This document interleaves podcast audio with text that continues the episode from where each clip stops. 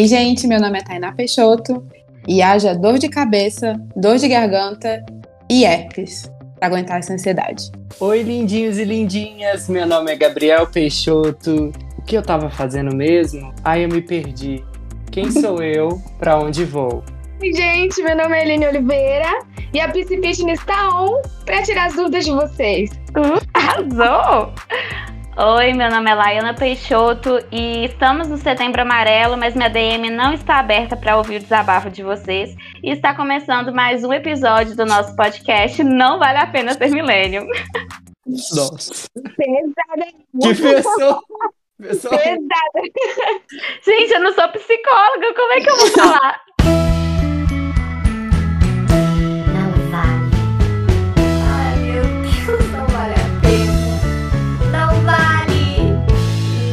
Vale a pena ser millennial.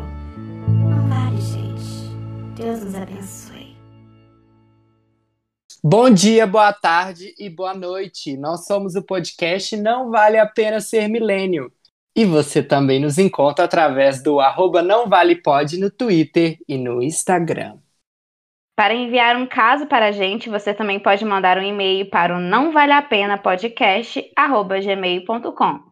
E hoje vamos falar de um tema que todo millennium conhece muito bem.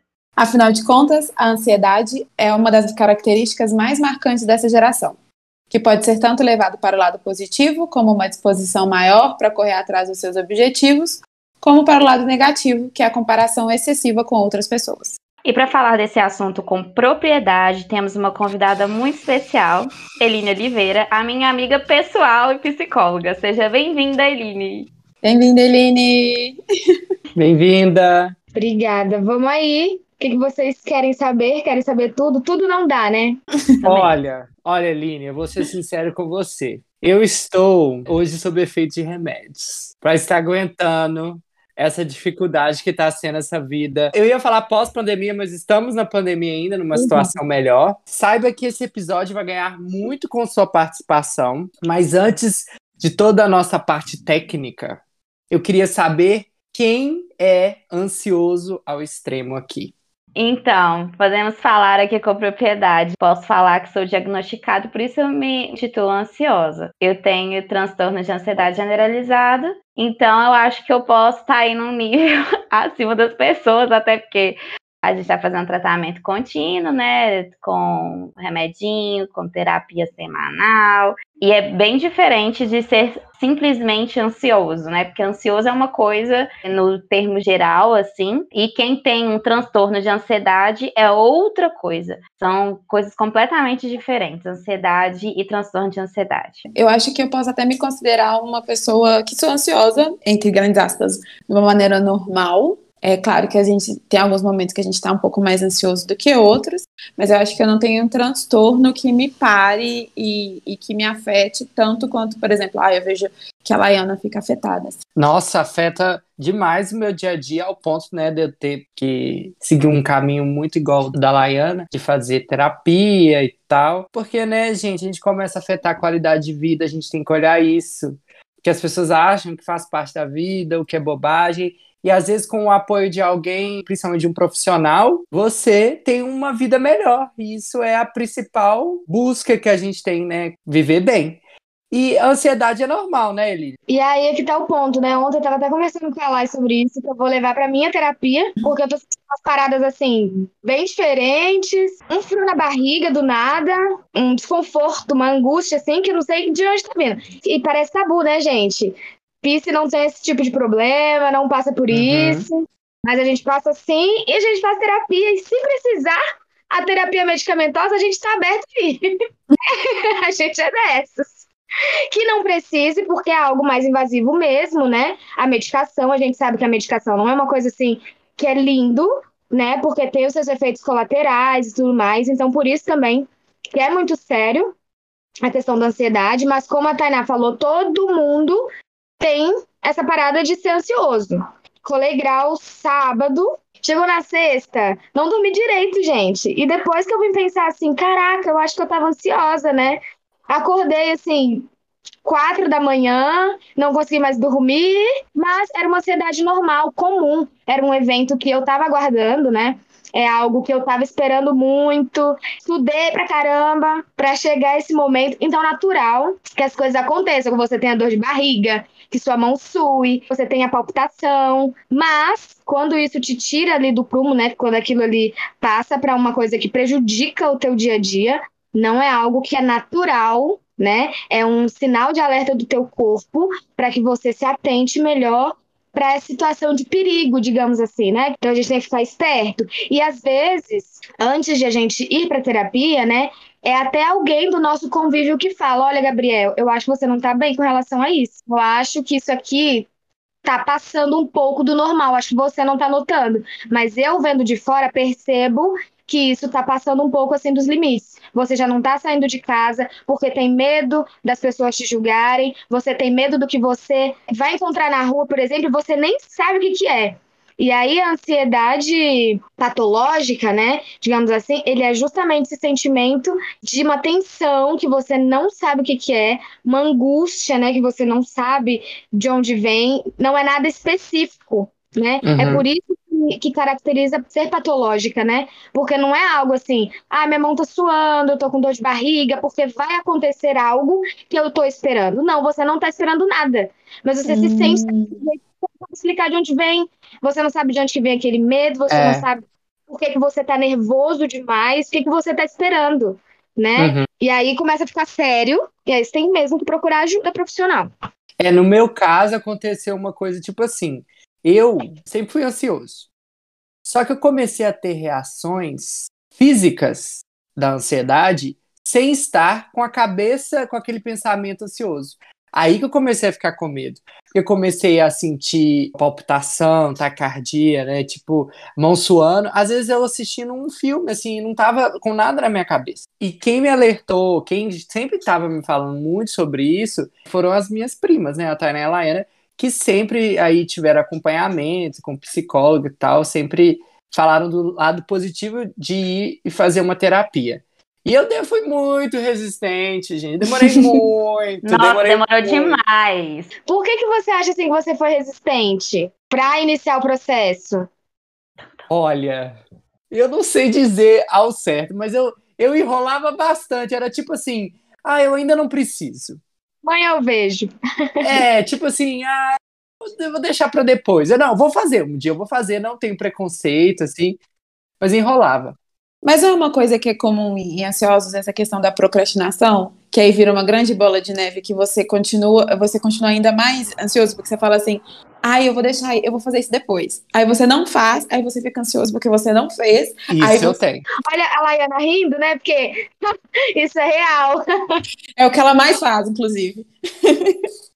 Exatamente. A gente não quer lidar com aquilo, gente, porque dói, né, na verdade. Porque no fundo a gente tem um preconceito, porque é uma doença que tem que ser tratada. Como a, geração anterior a nós não tinha esse, esse cuidado e essa atenção com as doenças mentais, né, com essa questão de transtorno e tudo mais, a gente, logo no início da nossa adolescência e tudo mais, a gente não tinha esse acesso à informação que a gente foi tendo mais velhos. Tanto que quando eu comecei de fato a entender o meu transtorno, eu descobri que o meu transtorno já dava sinais lá na adolescência, quando eu tinha 13, 14 anos. Aí hoje, mais velha, que eu tendo noção do que é uma crise de ansiedade, de como a cabeça de um ansioso funciona, quando eu olho para trás, eu falo, cara, eu sofri isso desde muito nova. Só que eu achava que era normal viver do jeito que eu estava vivendo. Até chegar um ponto que isso virou uma barreira na minha vida social. Aí a Tainá chegou para mim e falou: Minha filha, você tá com medo de sair de casa, você tá com medo do que fazer, do que você tá tendo problemas. E eu era uma pessoa que era muito sociável e comecei a me tornar uma antissocial. Mas até chegar ao ponto de eu fazer terapia semanalmente, de usar medicação, demorou, foi um processo, foram anos para eu poder também aceitar a medicação e tudo mais. O ansioso acha que é normal viver assim, gente. E a gente só não tem noção da gravidade até quando acontece uma coisa realmente grave. Eu lembro de uma vez que foi uma situação engraçadíssima depois, né? Porque na hora eu achei que eu tava morrendo. Foi na faculdade, foi um debate em sala de aula, né, gente? Fiz direito, então debates é a coisa mais comum que existe. Só que na sala de aula me escolheram para ser porta-voz de uma das partes. Só que aquela aula era uma aula que eu considerava difícil a matéria.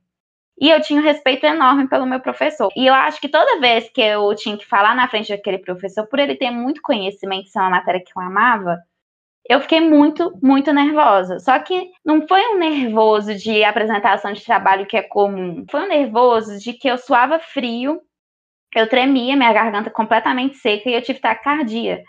E na hora que eu começava a falar, eu não conseguia respirar direito. Eu fui ficando branca, branca, branca, pálida, pálida, pálida. Que o povo da minha sala fosse assim, minhas amigas falavam assim: Ai, Ana, você tá passando mal. As pessoas começaram a ver que eu estava passando mal. Eu fui falei, professor, eu estou passando mal.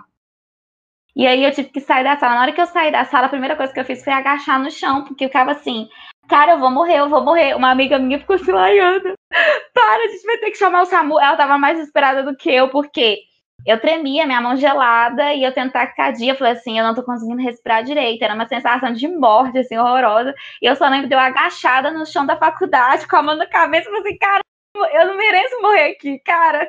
Terceiro período, tenho muita coisa pela frente.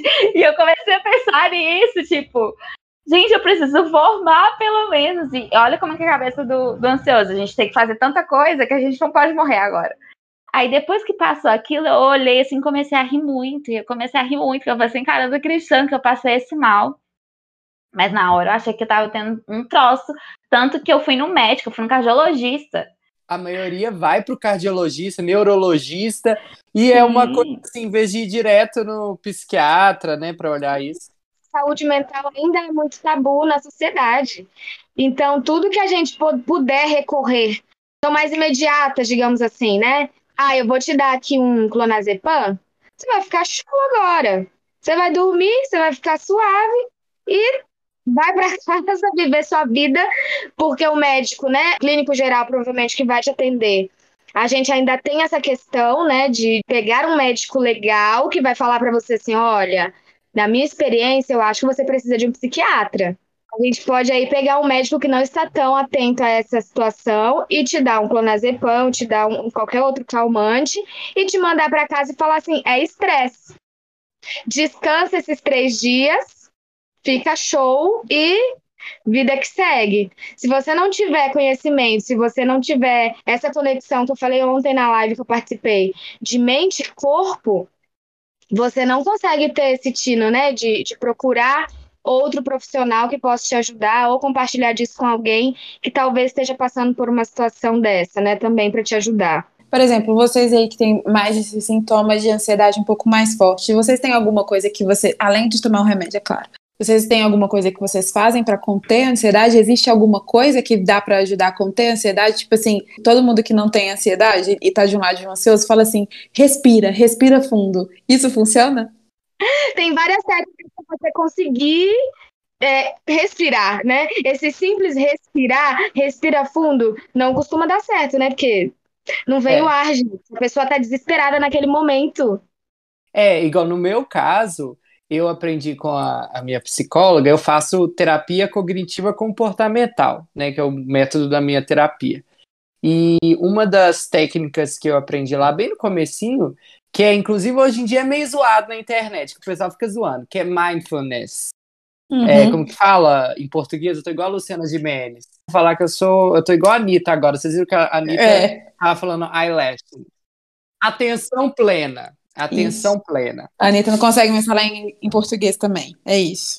Na hora que você tá tendo essas, essa crise, você tenta focar em cada ponto que, que você tá sentindo. Por exemplo, vamos supor que você tá com a perna tremendo. Aí você vai reparando a sua perna. É como se você estivesse sentindo cada coisinha no seu corpo, a sua respiração. Isso também tem a ver com meditação. Então, por isso que as pessoas falam em respirar e tal.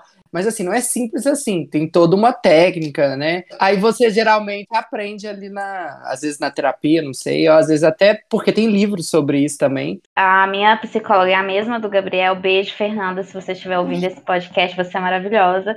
Mas a Fernanda, ela fala isso comigo, tipo, presta atenção de como sua mão está apoiada, de como seu braço está, porque o ansioso, ele foge do, da realidade no momento da, da, crise dele. Então, o ansioso está com a cabeça em outro lugar.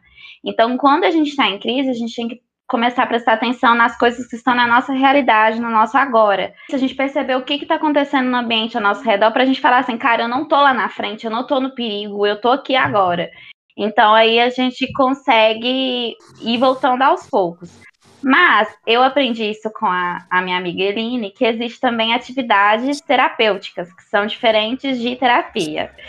E uma atividade terapêutica que me ajuda muito foi academia. Eu percebi como que aquilo mudou a minha vida em relação à ansiedade. Eu comecei a academia antes de eu tomar o remédio. Eu comecei a perceber que na academia eu liberava muita tensão do meu dia a dia e eu conseguia controlar a, as minhas emoções e eu não tinha tantas crises ansiosas do, ao longo do dia. Aí depois que eu tomei o remédio, eu percebi como que isso me ajudou muito, porque na época que eu não tomando remédio, o que estava controlando de fato era academia, era o exercício físico. E agora, unindo o remédio e a academia, isso faz um bem danado, porque muitos ansiosos aí têm problemas para dormir, como eu tenho. E a atividade física ajuda muito a gente liberar esses Sim. hormônios e tudo mais, a gente conseguir dormir melhor.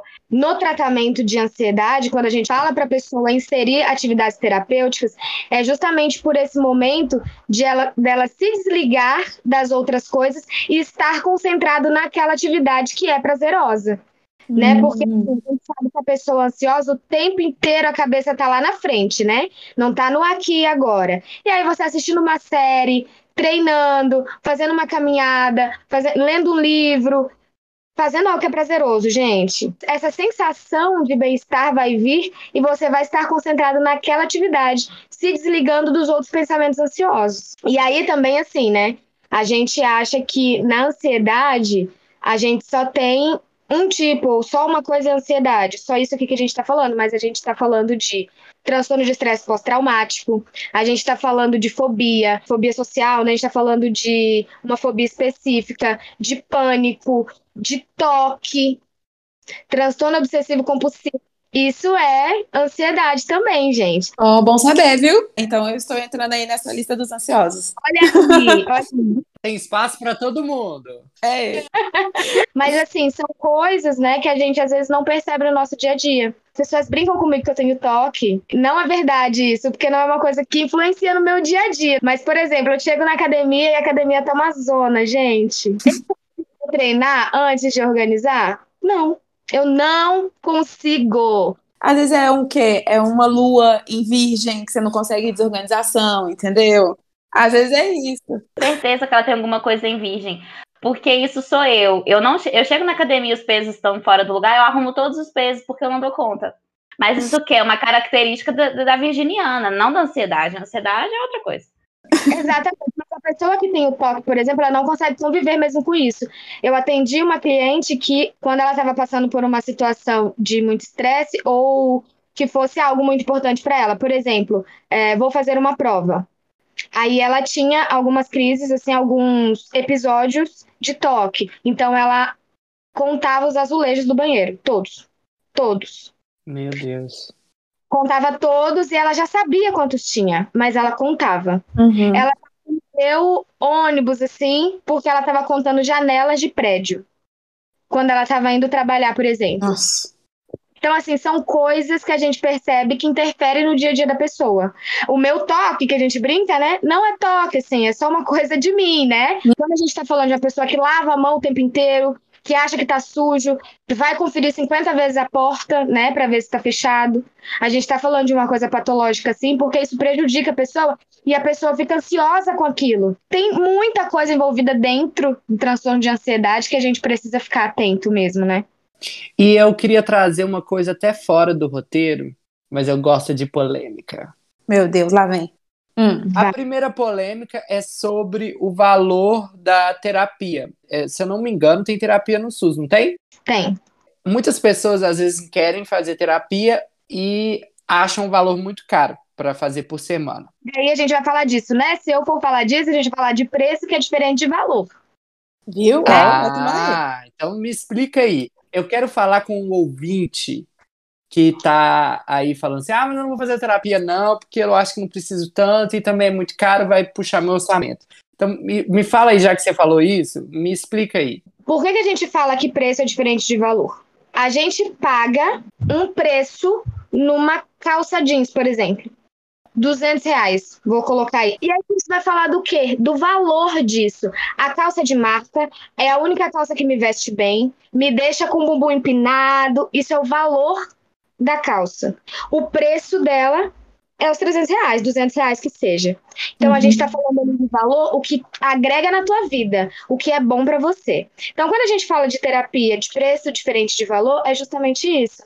O preço que eu pago na minha terapia, nem de longe é o mesmo valor que ela tem para mim. Porque Uhum. o valor dela é maior, porque me ajuda em muita coisa na minha vida. A gente tem sim pacientes, clientes que não têm mesmo essa condição, e nós, quanto psicólogos, a gente tem um juramento e a gente atende todas as pessoas. A gente também tem esse feeling, né, para saber se a pessoa realmente não tem condições ou se a pessoa está fazendo um corpo mole. E aí, o preço, né, é- o, o dinheiro é importante na terapia justamente por isso, para a pessoa levar a sério, levar a sério o processo psicoterápico, né? Por isso que ela tem que ter aquele preço para que ela consiga dar a devida importância. Se o preço da terapia é 100 reais, mas a pessoa pode pagar 50, eu vou atender a pessoa normalmente, porque a pessoa não tem condições de pagar aquele preço naquele momento. A gente tem sim aqueles clientes que falam, né? Ah, eu não tenho dinheiro, mas aí no fim de semana gasta 100 reais numa boa,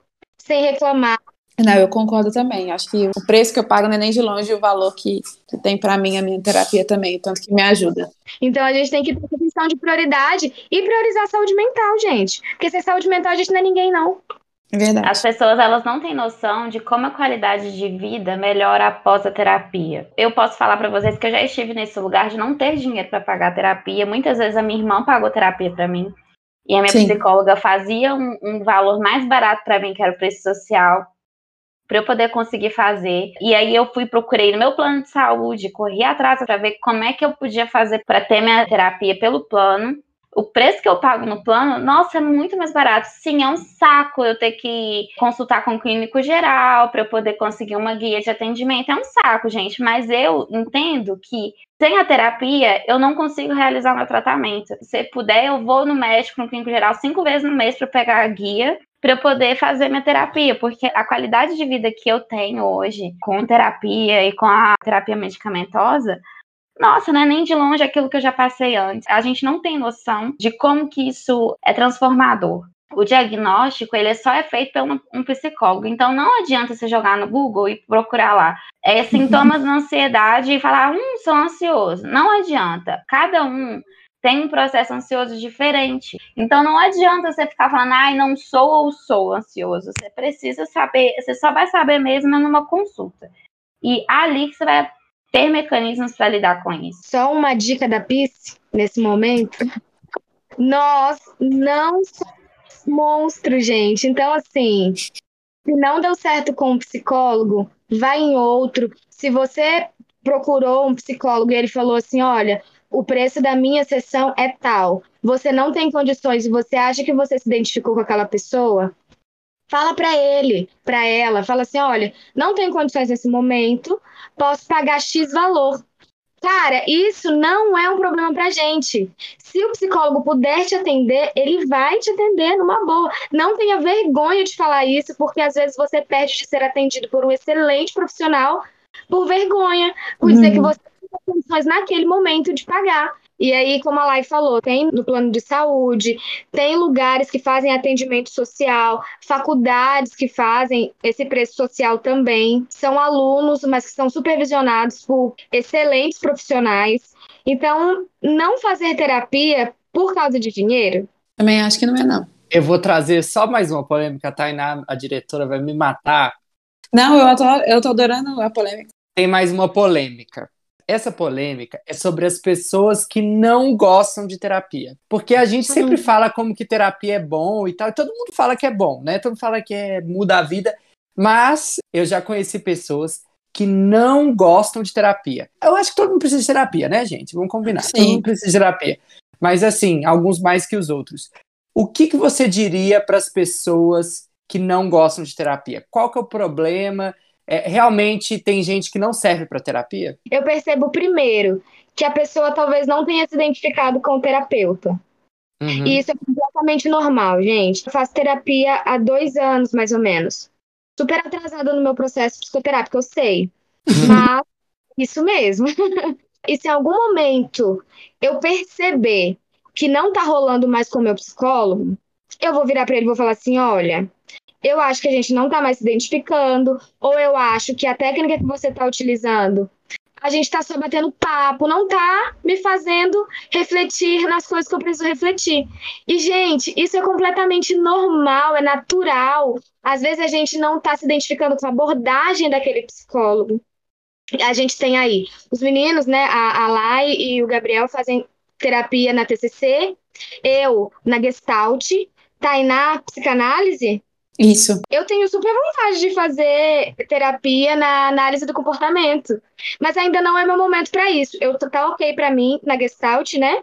A forma que ele conduz, para mim tá tudo bem. Então, o que eu percebo nessas pessoas é isso. Primeiro, que talvez não po podem não ter se identificado com o terapeuta. Segunda coisa, podem não ter se identificado com a abordagem. Terceira coisa, e assim, extremamente importante, a pessoa não está aberta ao processo psicoterápico. Que a gente sempre fala, né, quanto terapia é bom, mas a gente também tem que ter responsabilidade de dizer que o processo de autoconhecimento, gente, é doloroso. Uhum. É doloroso você tomar na cara e ouvir que você é responsável pelo seu rolê errado. É verdade. Não, não é sua família, não é seu amigo, não é teu namorado, tua namorada, não é. É você. Você é responsável pelas coisas ruins, pelas coisas boas que acontecem com você. Então, a pessoa que não está disposta a ter esse conhecimento, infelizmente ela não vai gostar de terapia. Então, É verdade. realmente, não é o momento dela entrar no processo. Porque ela precisa estar aberta para isso. Arrasou. é isso aí. É verdade, gente. E eu tava falando assim com uma amiga recentemente, agora um pouco aqui no WhatsApp, psicóloga também, sobre cliente que fica trocando de, de terapeuta quando o bicho tá pegando. Aí fala Ah, assim, não tô gostando porque acho que não tá mais fazendo efeito. É mentira, tá? Às vezes a pessoa trocou porque ela não tá dando conta daquele processo, ela não tá dando conta de ser quem ela é. E aí, o que, que ela faz? Vou trocar. Porque eu vou, vou começar do começo, e aí vou ficar na minha zona de conforto, daí quando cutucar minha ferida, eu pulo de novo. E assim, isso também é completamente normal. A gente pode virar para o psicólogo e falar assim: olha, eu não tô dando conta disso. A gente pode fazer uma pausa? Ou eu posso ficar 15 dias, né? Sem vir na terapia, porque eu não tô conseguindo lidar com isso. A gente precisa respeitar os nossos limites também. Eu já passei por situações na terapia que eu fiquei chorando um mês. Sobre uma intervenção que a minha psicóloga fez comigo na época. Rosana, eu, eu te amo, tá? Se você estiver ouvindo também. Você foi a minha primeira psicóloga e, assim, você fez intervenções fantásticas. Eu já fiz psicanálise e agora eu faço TCC. Mas quando eu fazia psicanálise, a Rosana não falava, porque a psicanálise é uma outra abordagem. Então ela não trocava muita ideia comigo. Mas quando ela trocava ideia comigo e ela me jogava uma situação que eu não fazia ideia do que estava acontecendo, aí ela vai lá e falava assim: Olha, eu acho que você está preparada para ouvir tal coisa. Ela vai lá e falava: Olha, isso, isso, isso é por conta disso, disso, disso. Gente, teve um dia que eu lembro que eu fiquei basicamente um mês em silêncio em todos os meus círculos sociais. E eu chorava todos os dias por conta da intervenção que a Rosana fez em mim. Tanto que as minhas amigas da faculdade falavam assim, me mandavam mensagens depois da faculdade completamente preocupadas, falando assim: Nossa, a gente tá percebendo que você não tá bem, mas se você precisar de ajuda, não sei o que, não sei o que. Assim, gente, é só minha terapia, é porque eu tô, tô digerindo. Então, mas assim, hoje, nossa, graças a Deus eu ter chorado um mês direto, graças a Deus, pelo menos eu resolvi uma coisa. Mas todas, as, mas todas as, as abordagens, gente, têm o mesmo intuito, né? Que é levar o cliente ao autoconhecimento, à emancipação, a se libertar mesmo, né? Das demandas que causam sofrimento. Então, assim, qualquer abordagem que você for, você vai encontrar alguém que te atenda bem. A gente sabe que em toda profissão existem profissionais bons e ruins, né? Mas, Uhum. assim, não precisa procurar não, porque às vezes você vai numa, num psicólogo, né? que é uma abordagem X e você não se identificou. Aí você fala assim, ai, nunca mais vou voltar, igual o Gabriel falou. Tem gente que, né, que foi, sei lá, em dois, três. Acontece, cara. É Muda. Muda a pessoa muda a abordagem. Às vezes, muita gente não sabe disso, gente, que tem várias abordagens dentro da, dentro da psicologia. É, eu não sabia. A minha mãe mesmo me pergunta, filha, tem que começar a terapia, minha mãe, né? Aí ela fala assim, filha, o que, que- o que, que eu falo na hora que eu chegar lá? Falou, mãe, só vai. Ui, sabe? Não tem roteiro, não. Pode ir tranquila. Chega que vai dar tudo certo lá. Porque realmente não tem um roteiro, assim, né? As abordagens, elas são diferentes, mas o resultado, no final das contas, é o mesmo. Então a gente respeita todas e todas são igualmente importantes. A gente já falou um pouco sobre o que que é ansiedade natural e a ansiedade que vem do transtorno. Mas eu queria fazer duas perguntas em uma. Primeiro, como que a gente faz o diagnóstico de ansiedade e o que é de fato ser ansioso? do psicólogo e do psiquiatra também. E aí, nem toda pessoa que tem o transtorno de ansiedade, ela vai precisar de uma, de uma terapia medicamentosa, né? Às vezes a pessoa somente com a psicoterapia vai conseguir lidar bem, vai conseguir seguir a vida ok. Às vezes com crise, né? Mas aí ela vai conseguir na terapia identificar essas crises e lidar de uma forma melhor que não afete a vida dela assim. Então a primeira coisa é que esse diagnóstico é feito somente com análise clínica, não é no Google. Então, a ansiedade que a gente tem quando a gente vai sair com o boy, né? A gente vai ter esse emprego, aquele frio na barriga, aquela coisa, completamente normal, gente. Você não é uma pessoa que precisa de uma medicação ou que tem transtorno de ansiedade, mas quando isso influencia na sua vida, né? Quando isso prejudica o seu dia a dia, aí a gente está falando de um transtorno que precisa, né, de uma atenção especial. Eu queria perguntar para vocês, perguntar para Tainá primeiro. Histórias engraçadas sobre a sua ansiedade. Apesar de você não ter um transtorno de ansiedade, né? Agora, depois desse podcast, eu já não sei mais. Agora eu tô começando a pensar, tô achando que eu tenho. Será que não? Por exemplo, quando eu era muito novinha, a gente era escoteiro e coisa e tal, e eu ficava muito empolgada, muito feliz, muito alegre pra ir numa atividade escoteira. Então, toda vez era batata, assim, era antes, sempre eu ia ter uma dor de barriga muito grande, prisão de ventre, minha mãe tinha que correr pra comprar um Liftal pra mim. Eu tenho herpes, a herpes se manifesta, aí eu fico com a cara toda cheia de coisa, na boca, no nariz, todas as ansiedades leves, eu acho. A vez que eu fui depilar com cera quente, e eu sou uma menina que soa muito, que chama hiperidrose. Então, assim, quando eu só tô suando a mão ou o pé, por exemplo, eu sei que pode ser ansiedade sim, mas pode não ser. Simplesmente eu só tô suando porque é minha vida, é normal. Eu estava ansiosa, porque eu sabia que ia doer. Aí eu fiquei ansiosa. Aí tava calor, o lugar era quente, abafado. Tudo para dar certo. Meu pé, que já soa normal, porque eu também tenho essa condição de hiperidrose, já tava suando por causa do calor e da ansiedade. Começou a suar ainda mais. A moça que estava fazendo a minha depilação não conseguia puxar a cera, porque a cera ficava grudada. O negócio doía mais ainda.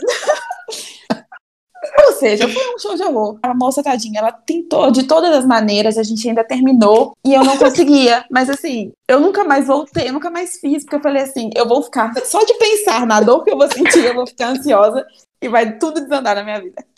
Mas foi que isso, acho que é, é a história engraçada que eu tenho. Ô, gente. O Gabriel que tem coisa engraçada pra contar. Toda vez que você conta as crises de ansiedade, a gente chora de rir, porque é engraçado. Ah, vocês acham bonito, né? Eu lá morrendo e eles acham ótimo. Mas eu acho que, assim, eu tenho várias histórias, mas tem uma que ela é traumatizante. Não sei se ela é engraçada, mas traumatizante ela é, é sim, porque eu podia estar nesse momento ilegalmente nos Estados Unidos preso, porque eu tinha perdido todos os meus documentos. É que assim, você sabe como que é o ansioso, né? Ele fica com a cabeça dele em outro lugar, em outro planeta, né? Ele tá lá pensando em todos os problemas dele, menos em tá vivendo a vida dele naquele momento. Uhum. Muito tempo atrás, eu fui viajar para os Estados Unidos, aí eu tava no aeroporto lá de Boston, fui esperar o meu amigo lá que ia me buscar, e eu estava, assim, muito frenético, né? Feliz que eu tava viajando e tal. Só que eu tava com muita ansiedade de que ele ia demorar muito, eu ia ficar com fome, e eu com fome, todo mundo conhece como que eu fico. É perto que ele é ansioso. Eu comecei a pensar assim, ele vai demorar muito. E se ele demorar muito, eu vou ficar com fome, eu vou ficar estressado. E aí eu vou brigar. Criar situações antes de passar por ela. Exato. Completamente. Aí eu falei assim, eu vou demorar pra chegar, porque assim, ele ia me buscar e eu ia demorar mais de uma hora pra chegar em- na casa dele, porque era longe o aeroporto. E minha cabeça assim, um milhão, já, meu pé já balançando, meu coração já batendo. Na hora que ele chegou, ele chegou assim na minha frente. Aí eu já abracei ele e tal, entrei dentro do carro, cheguei em casa, depois de uma hora, cadê a minha mochila? Meu Deus. Gente, na minha mochila tinha dinheiro, meu passaporte, um MacBook, a minha câmera profissional. Ou seja, eu tava com todo o dinheiro da minha vida que eu tinha investido lá. E você saiu do aeroporto com a roupa do corpo? Não, eu tava com a mala, mas só com a mala que eu coloquei. Eu não coloquei a mochila, não levei a mochila de, de braço. Meu Deus. Cheguei lá, não tinha nem mais jeito de voltar, porque era longe. É, não é nem uma hora, gente, é mais de uma hora e meia. Chorei a noite inteira. Eu simplesmente eu não conseguia fazer nada. Eu tava preso lá, porque sem passaporte, como se eu tivesse, sei lá, atravessado a fronteira do México. Verdade. Não, e primeiro que eu fiquei imaginando, gente, eu tenho certeza que eles explodiram minha mochila, porque largar a mochila em aeroporto, Nos Estados Unidos? eles vão achar que é mochila com bomba. Terrorista.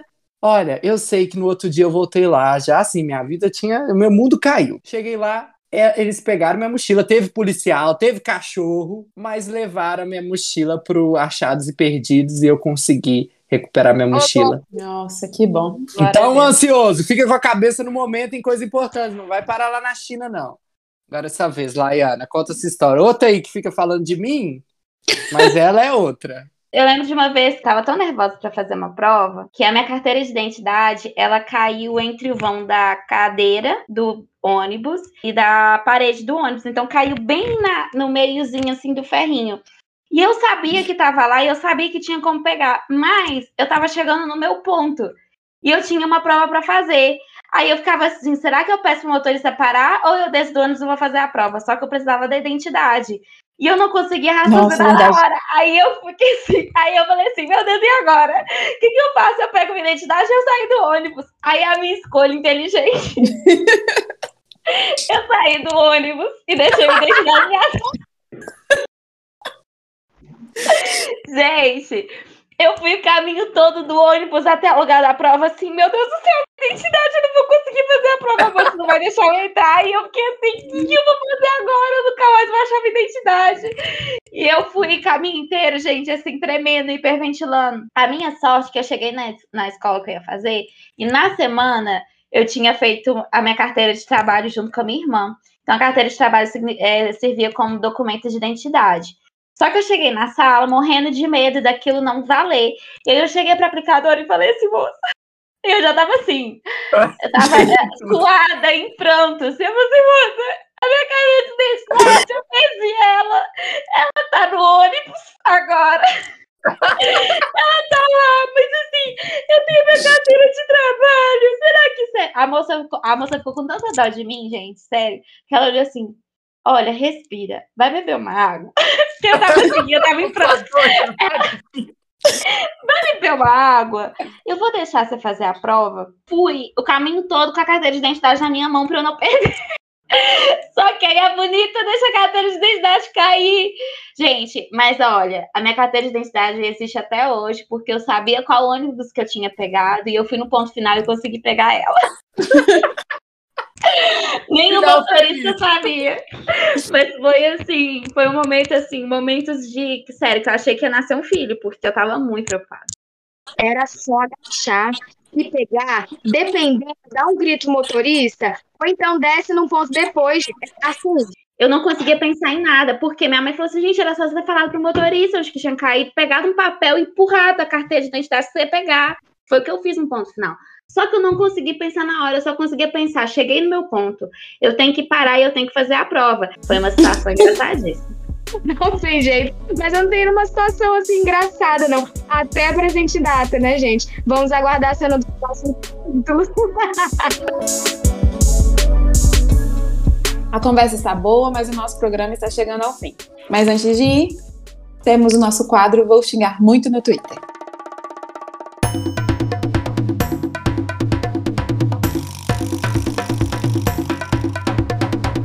O áudio de hoje é do nosso ouvinte Gustavo Horta, que vai reclamar bastante. Eu vou dizer que ele é um pão duro, mas você vai ouvir por quê, que. O que está acontecendo? Olá, meu nome é Gustavo Horta. Eu gostaria de ma- reclamar muito no Twitter sobre a perseguição a pessoas que possuem um celular humildes, que não é de última moda, de última geração. Igualmente a mim, que possuo um celular mais fraco, mas que me atende muito bem, porém sofro perseguição de amigos, de conhecidos, inclusive de pessoas dessa bancada aí, que eu não vou citar o nome, ok? Compartilho desse sofrimento que eu já passei por isso também. Laiana também tá passando por isso. O jogo virou, né, Eline?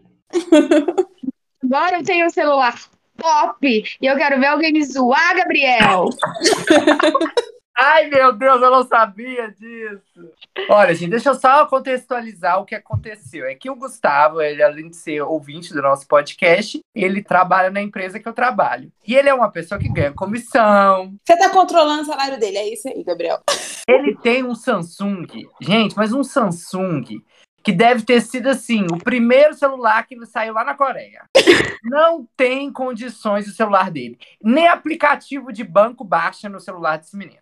Complicado. Então eu quero dizer uma coisa: que ele tem que comprar um celular rápido. Eu acho isso bonito. Uma pessoa que é simples, assim, que quer ter um celular mais simples. Não é legal? É Eu legal. acho ótimo. Ah, Ele tá morrendo. Ele... Eu acho ótimo. Mas assim, uma coisa é você ter um celular mais ou menos durante um ano. Às vezes você tá economizando para um projeto, alguma coisa. Uma coisa é desde que eu conheço esse menino, ele tem um mesmo celular, ou ele troca para um pior. Mas nós estamos no mundo da tecnologia. Tem que ter um aplicativo, tem que ter um, uma coisa no celular, né? Eu, é a minha opinião. Entendi. Então, peraí. Então, mais ou menos, vocês estão presenciando que hoje a gente tem o Vou Xingar Muito no Twitter do Vou Xingar Muito no Twitter. Porque o Gabriel não aceitou o, o, o xingamento Oh, dele e tá refutando o xingamento do, do Twitter. Ele silenciou, ele silenciou o cara Ah, não é e só quer ter um telefone normal. Eu já estive no lugar do Gabriel de ser indignada com o celular que a Eline tinha. Ela não conseguiu utilizar o celular dela longe da tomada. Então, ali já tava no nível de, assim, de misericórdia. E assim, amiga, você pode comprar qualquer um, mas assim, que você consiga usar ele como celular e não com telefone fixo. Eu sou outra pessoa. Meu marido resolveu me presentear com um celular novo, brilhando, participando do podcast. Uhul! Se fosse o outro, não ia dar certo, porque ele tava na tomada, volta, entendeu? Era o problema. Não ia dar Tá certo. vendo? Com certeza. Então, pessoal, muito obrigado por ter nos escutado até aqui. Qualquer dúvida ou sugestão, vocês podem enviar pra gente um e-mail para o não vale a pena podcast gmail.com. Vocês podem seguir a gente nas redes sociais pelo arroba não vale pode. E Eline, você quer passar suas redes sociais? Claro, a gente tem que fazer o nosso marketing, né, galera? Exato. O meu arroba é Eline Oliveira, underline PSI. E ela dá dicas de psicologia, mas ela também dá dicas de, de fitness, porque essa menina só faz fitness, ela só faz isso na vida dela. Uma Pisi Fitness, gente. Pessoal, pode. Parabéns e muito obrigado por ter participado do nosso podcast, por ter essa disponibilidade aqui. Eu quero Tchauzinho, pessoal. Então, tchau, gente. Tchau! um beijo.